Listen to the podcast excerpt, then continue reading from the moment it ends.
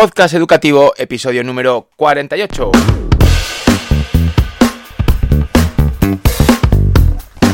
Hola, ¿qué tal? ¿Cómo estás? Muy buenos días, soy Juan José Millán y te doy la bienvenida al podcast educativo, al episodio número 48 del martes 24 de mayo de 2022, el podcast en el que encontrarás un episodio nuevo a las 7 de la mañana todos los días de lunes a viernes para tratar temas de educación, de psicopedagogía, de psicología, lenguaje, docencia, dificultades de aprendizaje, en definitiva, todo lo que puede interesar a padres, madres y profesores de todos los niveles educativos.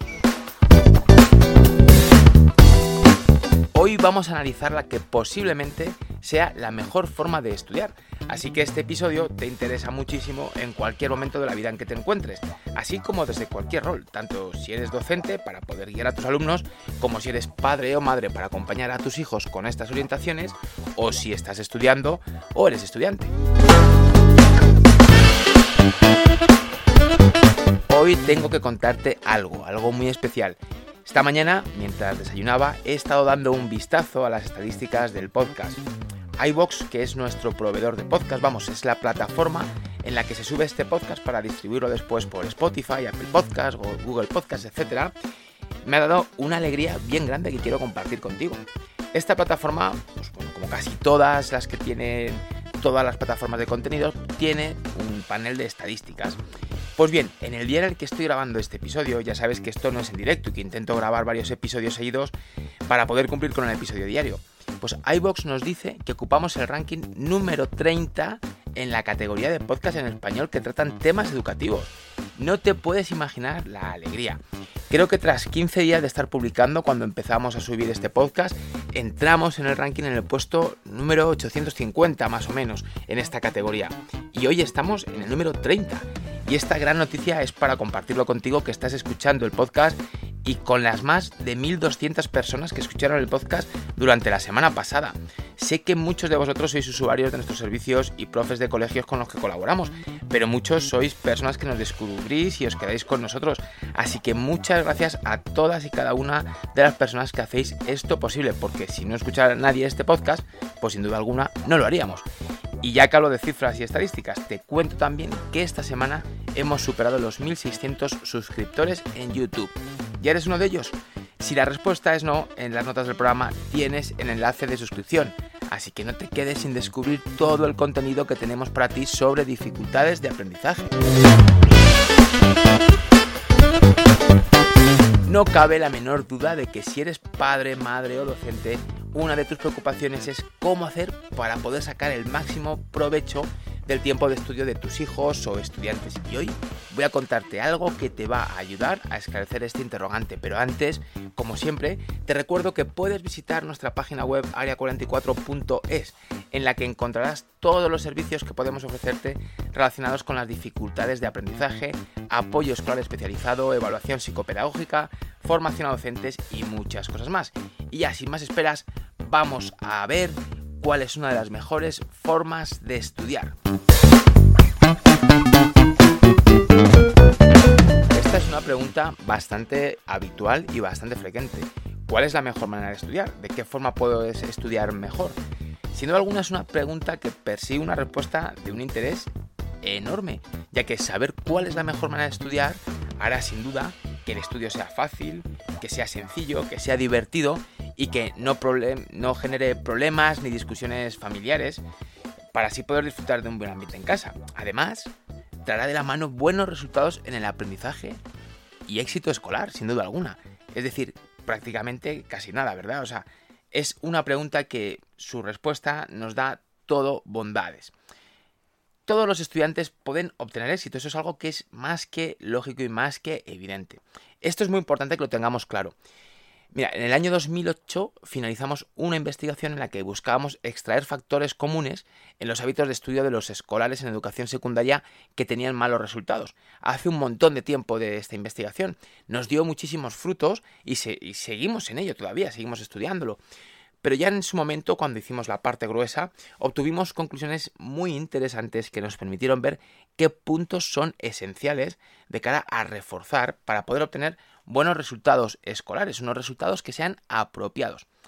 Así que en este episodio te cuento estos principios fundamentales que pueden permitirnos tener un buen estudio y conseguir unos resultados, que es, ya lo vas a ver, relativamente sencillo si se adaptan el tiempo y los contenidos, así como los espacios de trabajo y de estudio a las necesidades específicas de cada escolar. Esto es muy importante y lo comentamos en un episodio previo que cualquier técnica de estudio tiene que adaptarse, tiene que ser útil y tiene que ser válida para la persona que la está llevando a cabo. Y aquí lo mismo, el método de estudio, la forma de estudiar, no solamente nos tiene que ser de utilidad, sino que además tenemos que personalizarla totalmente y adaptarla a las necesidades que tenemos y a los propósitos que perseguimos. Que esto es muy importante. ¿Cómo se estudia mejor? ¿Cómo se estudia rápido? Como te contaba hace un ratito, es una pregunta habitual. Pues sí, es posible estudiar mucho mejor, seguro, de lo que puedan estudiar estudiando ahora estudiantes de secundaria y mucho más rápido. Y todo esto sin la necesidad de complicarnos demasiado en la forma estructural del estudio. Solo son dos aspectos eh, básicos necesarios. El primero de ellos está relacionado con lo que denominamos sistematización. Trabajar con un sistema de trabajo muy definido. ¿Esto qué quiere decir o cómo se puede materializar? Pues es muy sencillo. Realmente lo que nos quiere decir esta sistematización es que debemos sistematizar la tarde, que todas las tardes sean parecidas, sean similares, que tengamos un sistema de estudio muy similar todos los días. Y el segundo de ellos es la planificación del estudio. Esto es muy evidente y no se hace muchas veces. Cuando lo consultamos con los escolares o con familiares, observamos que tenemos razón en este aspecto, porque día tras día vamos viendo que así es. Planificarnos a la hora de preparar un examen consiste en muchos aspectos, desde saber qué día voy a estudiar cada contenido, saber qué tiempo le voy a dedicar a cada contenido, porque no todos los contenidos me van a llevar el mismo tiempo o al menos no deberían llevármelo. Esto es muy importante, pero también planificar es saber si voy a estudiar estas estos contenidos a partir de estrategias basadas en palabras clave, basadas en respuestas o basadas en preguntas, si voy a estudiar a partir de construcción de una respuesta, etc. Esto es la planificación y es muy importante. Pero no solamente queda aquí la planificación. Tendríamos que entrar también a planificarnos cuándo le voy a pedir a mis compañeros los apuntes que me faltan, cuándo voy a hacer los ejercicios que tengo que hacer para tener esto claro, o cuándo voy a hacerme este resumen o este esquema, lo que hablábamos en el episodio de esa técnica de estudio especial para estudiantes con dificultades de aprendizaje. Eso es muy importante y eso también forma parte de la planificación. No solamente es poner en un calendario que diga cada cosa, sino cómo las voy a hacer y cuándo voy a sacar tiempo para hacer las cosas que necesito hacer. Algo tan sencillo a veces como descargarme unos apuntes de la web del colegio o de la plataforma del cole. Nuestra investigación nos dejó muy claro que ninguno de los estudiantes con los que estuvimos trabajando, estos estudiantes de educación secundaria que tenían malos resultados, organizaban su tarde. Pero no la organizaban ni bien ni mal, simplemente no había orden. Entonces cada tarde era totalmente distinta. No en el sentido de unos días tengo extraescolares, otros días voy a esto, o llego más pronto a casa o más tarde, no. ¿Qué sucede cuando me pongo a estudiar? Que ahí es donde empieza lo importante. También en esta investigación pudimos observar unos marcados problemas en planificación. En todos los escolares era una constante, tanto la sistematización como la planificación eran constantes en todos los estudiantes con malos resultados. No sabían qué tenían que estudiar en cada momento de cara a llegar al examen perfectamente preparados. Y es que esto es fundamental. Como voy a decirte, en la planificación vamos a tener que introducir también los resúmenes. Te voy a dejar enlazados un par de vídeos que tenemos ya publicados en YouTube también acerca de cómo planificar bien el estudio. Esto es una serie de vídeos que todavía no está completa, vamos subiendo poco a poco, pero ya hay cosas que te pueden resultar de gran interés. Por tanto, te invito a que te los visites, a que los veas y por supuesto a que si te gusta nuestro contenido, pues que te suscribas al canal, sin duda. Todos estos aspectos, tanto la sistematización como la planificación, nos van a ayudar a obtener, a conseguir, a lograr un estudio que sea efectivo, en el sentido que nos va a dar resultado. ¿Cuántas veces las familias o los profesores, los propios estudiantes nos dicen, me tiro estudiando un montón de tiempo y luego el resultado que obtengo no es acorde con mi esfuerzo? Bueno, pues esto nos va a dar efectividad, va a hacer que nuestros resultados sean, en este caso sí, proporcionales al esfuerzo invertido. Y además es un estudio seguro. Y esto llama mucho la atención en muchas ocasiones a los estudiantes, a, padres y a muchos profes también. Pero el estudio debe ser seguro. Yo hablo muchas veces con estudiantes y les pregunto, oye, cuando sacas un 8, por ejemplo, ¿qué haces de forma distinta a cuando sacas un 4? En la misma materia y en contenidos similares. Y no saben contestarte. Hacen lo mismo, te lo cuentan, pues mira, yo es que estoy igual y algunas veces saco un 2 y algunas veces saco un 8. Ahora te hago una pregunta como adultos. Si tú fueras a trabajar y unos meses te pagaran y otros meses no, ¿seguirías yendo a trabajar? O si haces algunas veces las cosas bien y otras cosas mal y no sabes por qué, ¿seguirías haciéndolas? Claro, tenemos que analizarlo. Por tanto, el estudio, si yo invierto mucha cantidad de tiempo en estudiar y luego el resultado siento que no depende de mí, pues buf, ahí entran ya otras dinámicas del todo lo de que es el locus de control externo, etcétera, que son más complejas y de las que hablaremos con más detenimiento. Pero estos dos aspectos fundamentales, sistematización y planificación. Al fin y al cabo, cuando estamos sistematizando y estamos planificando de forma apropiada, lo que estamos haciendo es organizar el tiempo mucho mejor. Y para eso tenemos que tener claro algo de forma, vamos, totalmente meridiana. Las tardes son la mina de oro de todos los estudiantes.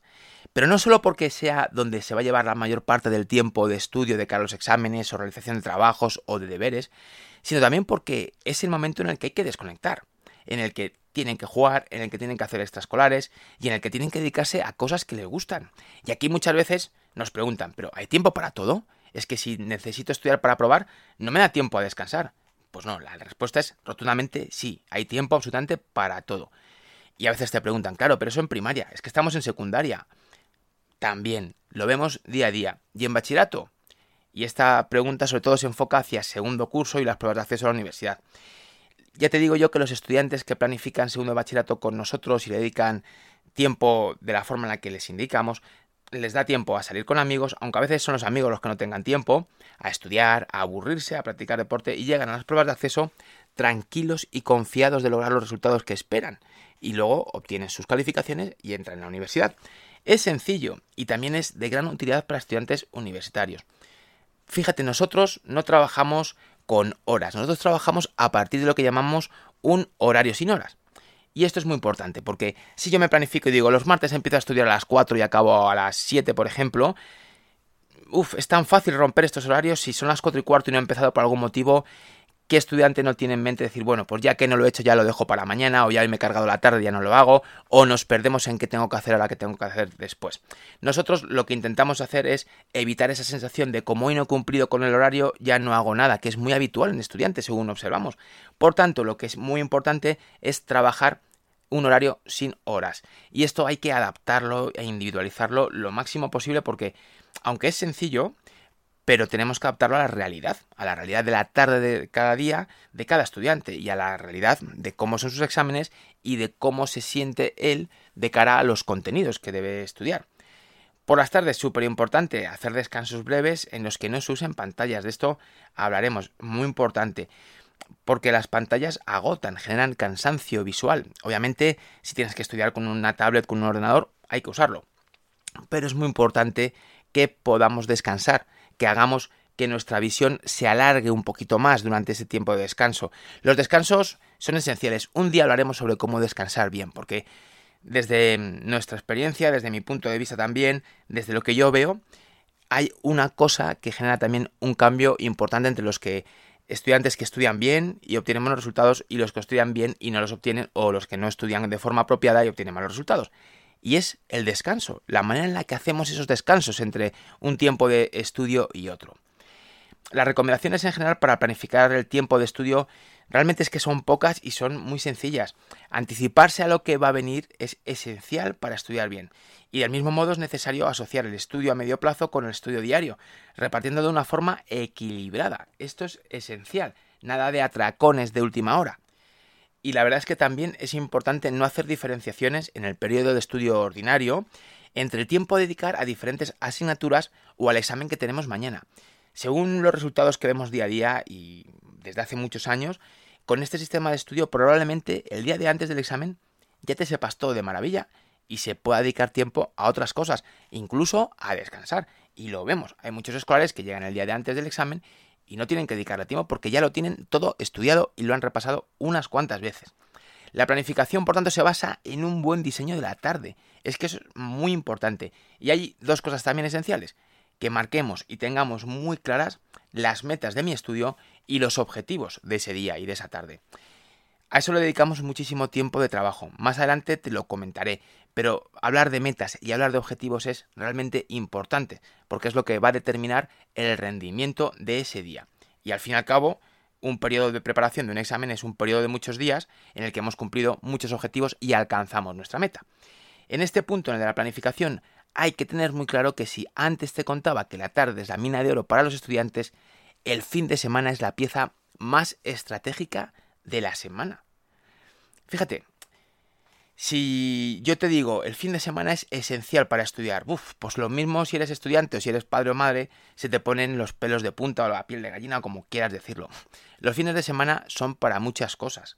Obviamente, hay que hacer muchísimas cosas y estudiar solamente debe ser una tarea más a llevar a cabo durante el fin de semana. Nosotros utilizamos un sistema de repartición del fin de semana en cinco bloques, que se crea a partir de esa investigación a la que te, que te decía antes, y que después de muchos años aplicándola, vemos que los objetivos reales que hemos observado son muy buenos. Y sí, después de medirlo durante mucho tiempo con muchos estudiantes funciona muy bien. ¿En qué se basa esto? En dar prioridad a momentos puntuales a los que les vamos a dedicar tiempo para estudiar el fin de semana. Para ello es fundamental que hayamos planificado bien y haber estructurado bien ese horario sin horas del que hablábamos antes. Yo creo que esto, la forma en la que usamos el fin de semana, es uno de los grandes impulsos cualitativos de este programa que llevamos a cabo de optimización del estudio. Porque el fin de semana se convierte muy lejos de aquello de tengo que tirarme ahora tres días enteros estudiando, se convierte en voy a estar descansando casi el 80% del fin de semana y le voy a dedicar un pequeño 20% a estudiar y va a ser, como decíamos antes, súper eficaz y es un estudio seguro. Estoy convencido de que no pierdo el tiempo ahí y que el resultado va a acompañarme. Hay otra pregunta que nos hacen muchas veces. Oye, ¿cómo nos activamos para estudiar? ¿Qué tengo que hacer para estudiar? Buah, es que la mentalidad es fundamental, ¿verdad? Y yo la escribo siempre con mayúsculas, mentalidad, enorme. Desde luego es esencial tener una mentalidad apropiada que nos permita estudiar y que, bueno, pues que nos invite a ello, que nos dé ganas de ponernos a estudiar. Pensar que dedicando menos de dos horas al día, independientemente del nivel educativo en el que te encuentres, puedes obtener resultados brillantes, ya debería ser resultado, vamos, de por sí motivante. Pero no nos podemos quedar solamente en la variable del tiempo, porque estaríamos quedándonos en un enfoque totalmente reducido y un poquito peligroso. Pero vamos a ir más allá y te voy a contar dos herramientas fundamentales de cara a esta activación, a esta mentalidad eh, para enfocar el estudio. El primero es la autorregulación, que esto no es más que conocerse a sí mismo como estudiante, saber cuándo los contenidos están bien trabajados, cuándo hay que eh, trabajarlos un poquito más, o cuándo estamos listos para sacar un, un 6, un 8 o un 9, por ejemplo, ¿no? En ese momento llegaremos a un grado de conocimiento sobre nosotros mismos como estudiantes que nos permitirá casi, casi, casi adivinar, si me permite la expresión entrecomillada, nuestra nota antes de hacer el examen. Y esto nos da una seguridad, una seguridad enorme. Tú imagínate que vamos a un examen sabiendo que voy a sacar un 8. Brutal. Y esto no es magia. Esto no es magia, esto es trabajo. Trabajo enfocado a la autorregulación. Y esto es también ese estudiante que durante mucho tiempo ha ido aplicando estas estrategias para conseguir autorregularse y ha ido viendo que siempre que piensa que va a sacar un 7, saca un 7. O un 6,8 o un 7,3. Por ahí andamos, ¿no? Más o menos medio punto podríamos entendernos. Y otra de las herramientas fundamentales es la metacognición. Tú, cuando estabas en el cole, cuando estudiabas, ¿lo hacías igual con matemáticas, con historia o con lengua? Hombre, la respuesta debería ser que no. Pero si te pregunto ahora, matemáticas, imagínate, ¿estudias del mismo modo un tema de matemáticas que otro tema de la misma materia? ¿O el mismo tema, o historia, dos temas distintos, los estudias igual? ¿No lo has pensado antes? Pues esto es a donde vamos a llegar con las herramientas y estrategias de metacognición. ¿Por qué? Porque trabajando en ella, en la metacognición, podremos descubrir a la perfección cómo aprendemos y qué necesitamos para generar el mayor aprendizaje, que no exclusivamente la memorización. Oye, la memorización, la memoria es importante y es necesaria, pero nunca debería ser la única herramienta.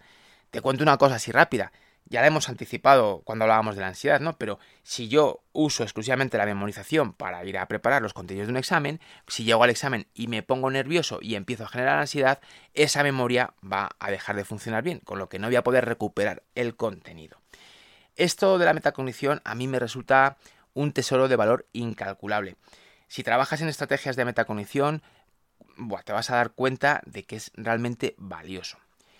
Para un examen, venga, una vez hemos aprendido todo lo tratado hasta este punto, nos hemos puesto a sistematizar la tarde, todas las tardes son parecidas, hemos planificado de forma muy apropiada, trabajamos con un horario sin horas, hemos eh, realizado diversas actividades que nos llevan a adquirir esa autorregulación, hemos trabajado en la metacognición, en conocer bien cómo estudiamos cada uno de los contenidos de distintas o de la misma asignatura, bueno, pues ya hemos creado toda esa mentalidad también que es súper importante, organizamos súper bien los fines de semana. Bueno, pues ahora nos tenemos que centrar en otro aspecto que realmente es muy importante. Tenemos que aprender a hacer exámenes. Porque, por desgracia, si te dedicas únicamente a memorizar, que es un trabajo inmenso, es probable que no obtengas el mejor resultado posible, porque te estarás centrando en introducir información en tu cabeza, y a lo mejor lo haces de forma no apropiada, pero no le estarás dedicando ni un solo minuto a pensar cómo vas a hacer después, cuando llegues al examen, para recuperar esa información o cómo vas a estructurar las respuestas. Hay que pensarlo, ¿eh? ¿Tú estudias pensando en memorizar o tus hijos o tus estudiantes? ¿O estudian pensando en responder a las posibles preguntas que les realices? Si tu respuesta es la de memorizar, pues tienes que saber que la mitad del tiempo que se está dedicando al estudio ahora mismo con esa mitad de tiempo le podríamos dar un rendimiento tan grande que obtendríamos casi el doble de la calificación que estamos obteniendo ahora. Y lo que es más importante, un aprendizaje de verdad, un aprendizaje real, que perdure en el tiempo. ¿Te imaginas llegar a final de segundo bachillerato recordando perfectamente todo lo que has estudiado desde el día 1 sin necesidad de volverlo a repasar? A que tiene un valor enorme. Pues si trabajamos centrándonos en responder, en, en dar respuestas, en estructurar esa información de cara a eso, pues oye, es muy importante. Te deja también otro enlace, es eh, a un vídeo de YouTube en el que te cuento un ejemplo de cómo planificar el estudio. Este vídeo es un posible modelo de organización para vacaciones de Navidad. Existen muchos más modelos distintos. Es una idea, es para que te hagas una idea de lo que te estoy contando, que verás que igual es muy distinto de lo que piensas. Existen, bueno, pues muchos para las vacaciones de Semana Santa, para los puentes, para los fines de semana largos, etcétera. Dale un vistazo al vídeo porque te, va a interesar seguramente. También es importante que una vez que hemos planificado el tiempo que usemos en estudiar, pues oye, que sea de utilidad. Y aquí es donde entraríamos en lo que hablábamos en episodios anteriores de las técnicas de estudio.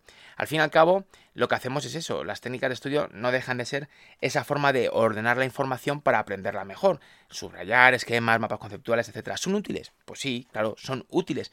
O no, pueden no ser nada útiles es que hay algunas personas a las que hacer esquemas les resulta esencial para su aprendizaje, pero es que a lo mejor para otras, pues simplemente es una forma de perder un precioso tiempo que podría convertirse en un aprendizaje inmenso si lo usáramos de otra forma.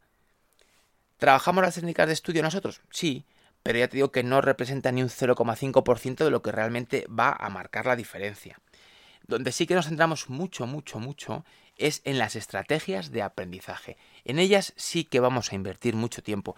¿Por qué? Porque con ellas sí que vamos a lograr marcar un impacto en la forma del estudio, en la forma en la que se aprende y por supuesto en los resultados que se obtienen. Porque las estrategias de aprendizaje son un conjunto de procesos que nos va a permitir asimilar de forma totalmente optimizada las cosas. Es decir, vamos a aprender muchísimo más en mucho menos tiempo y lo recordaremos durante un espacio de tiempo mucho mayor a la vez que nos va a garantizar que podamos recuperar bien la información que hemos adquirido, es decir, recordar bien eso que hemos estudiado y darle una salida apropiada, preparar ese escrito en el examen o cómo lo vamos a contar en clase, o bien sea por escrito o verbalmente. Por tanto, ahí sí, las estrategias de mensaje son sencillamente esenciales. Por desgracia, no podemos darte desde aquí una respuesta a una pregunta que también se hace muchas veces y que probablemente te la estés pensando ya, que es ¿Cómo sacar buenas notas? Pues mira, es que no todos necesitamos lo mismo. Esto es algo que hay que estudiar en cada persona, cada persona es distinta, cada persona tiene estructurada su, bueno, pues su forma de estudiar, sus estructuras cognitivas de una forma distinta, tiene sus fortalezas, tiene sus debilidades y esto hay que verlo individualmente. Si quieres, llámanos y, y bueno, pues te acompañamos durante algunos días y te enseñamos todo lo que hemos visto en este episodio y vemos cómo podemos hacer para que saques mejores notas o que tus hijos o que tus estudiantes saquen mejores notas. Porque los buenos resultados están de verdad, están muy cerca. Aunque ahora mismo puede haber una situación con muchos suspensos, y esto lo vemos habitualmente, estudiantes que entran con nuevas asignaturas suspensas y en 3-4 meses están cambiando radicalmente el rendimiento.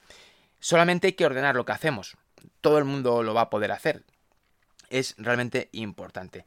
Nosotros en, muchos casos vemos que la gente te dice, oye, esto llevará tiempo, ¿no? Efectivamente lleva tiempo, pero en tres horas de trabajo individualizado se genera un impacto enorme porque nos enfocamos y esas tres horas se pueden hacer presenciales, se pueden hacer online, se pueden hacer de la forma más cómoda para el escolar o para la familia o para... depende también de dónde estés. Y eso realmente es importante porque vas a adquirir una gran cantidad de herramientas esenciales para ordenarlo. Al fin y al cabo estoy seguro de que todos los estudiantes hacen las cosas que tienen que hacer, pero de forma desordenada, sin sentido, y que hay algunas herramientas, eso sí es cierto, como las que hemos hablado de la metacognición, la autorregulación, que no están presentes en la mayor parte de los estudiantes, y sobre todo la mentalidad. Hay que enfocarnos muy bien, hay que mentalizarse muy bien y aprender a estudiar para dar respuestas a un examen, que son cosas bien distintas. Y hasta aquí llegamos con el número 48 del podcast educativo en el que hemos analizado algunos de los aspectos más importantes para estudiar de la mejor forma posible. Como siempre, suscríbete ahora al podcast si te interesa la educación, porque ya sabes que este es el podcast en el que todos los días tratamos aspectos relacionados con la educación. Apúntate a nuestra lista de correo. En el enlace de las notas del programa puedes hacerlo. Ya te he comentado, YouTube, ya esta semana hemos superado los 1600 suscriptores que están viendo un montón de vídeos maravillosos sobre ah, dificultades de aprendizaje y psicopedagogía. Y nada, eh, las redes sociales también las tienes por ahí, dales un vistazo y si te gustan, pues nos sigues y, nada, pues encantado de tenerte por aquí en nuestra comunidad. Nos ayudarás mucho, como siempre, con tu valoración de 5 estrellas en la plataforma en la que estás escuchando este podcast, con tus comentarios en iVoox, el like en la red social en la que lo puedas estar viendo. Y bueno, como te digo todos los días también, comparte este programa. Este programa creo que es muy interesante. Compártelo con gente que le pueda interesar, con otros padres, con profes, con estudiantes, con, con quien quieras. Compártelo porque seguro que te lo va a agradecer. Muchas gracias nuevamente a todos los que estáis detrás, a todos los que nos estáis escuchando, a todos los que estáis demostrando este interés en nuestro podcast, en cada episodio. De verdad, muchas gracias a todos. Es una inmensa alegría saber que esto está resultando de interés y que es de utilidad para todos vosotros. Mañana, como cada día, nos escuchamos a las 7 de la mañana, como siempre. Hasta entonces, que tengas un feliz día.